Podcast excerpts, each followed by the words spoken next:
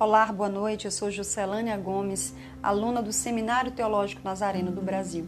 Estou cursando a matéria Comunicação Cristã, tendo como professor e pastor Davidson. Nosso tema é Quem está apto para ouvir o que Deus fala? Creio que quem teme ao Senhor está apto para ouvir a sua voz. A história é baseada no livro de 1 Samuel, capítulo 3 onde temos Eli e Samuel, né, como os personagens principais.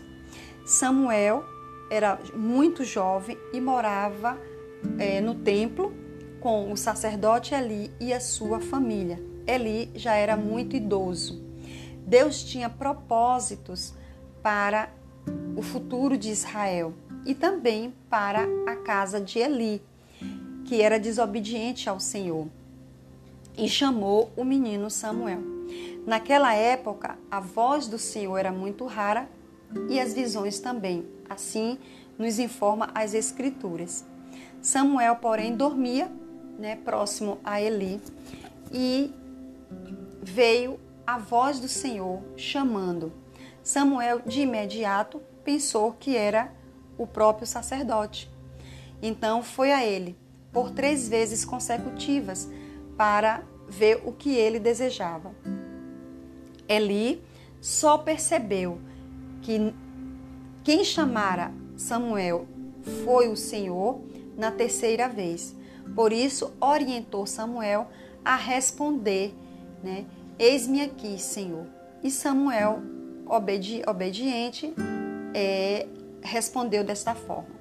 Deus então chamou Samuel e lhe contou os planos e os propósitos que tinha tanto para a casa de Eli quanto para o todo Israel.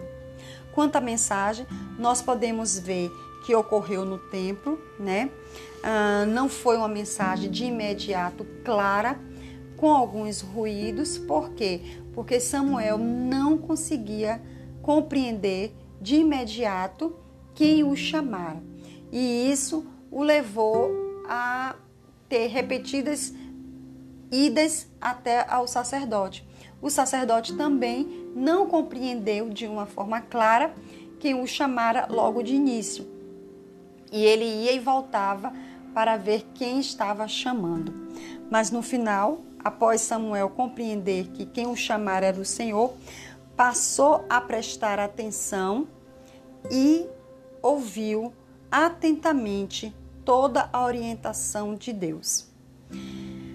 Podemos ver na, na mensagem os componentes né, da comunicação cristã.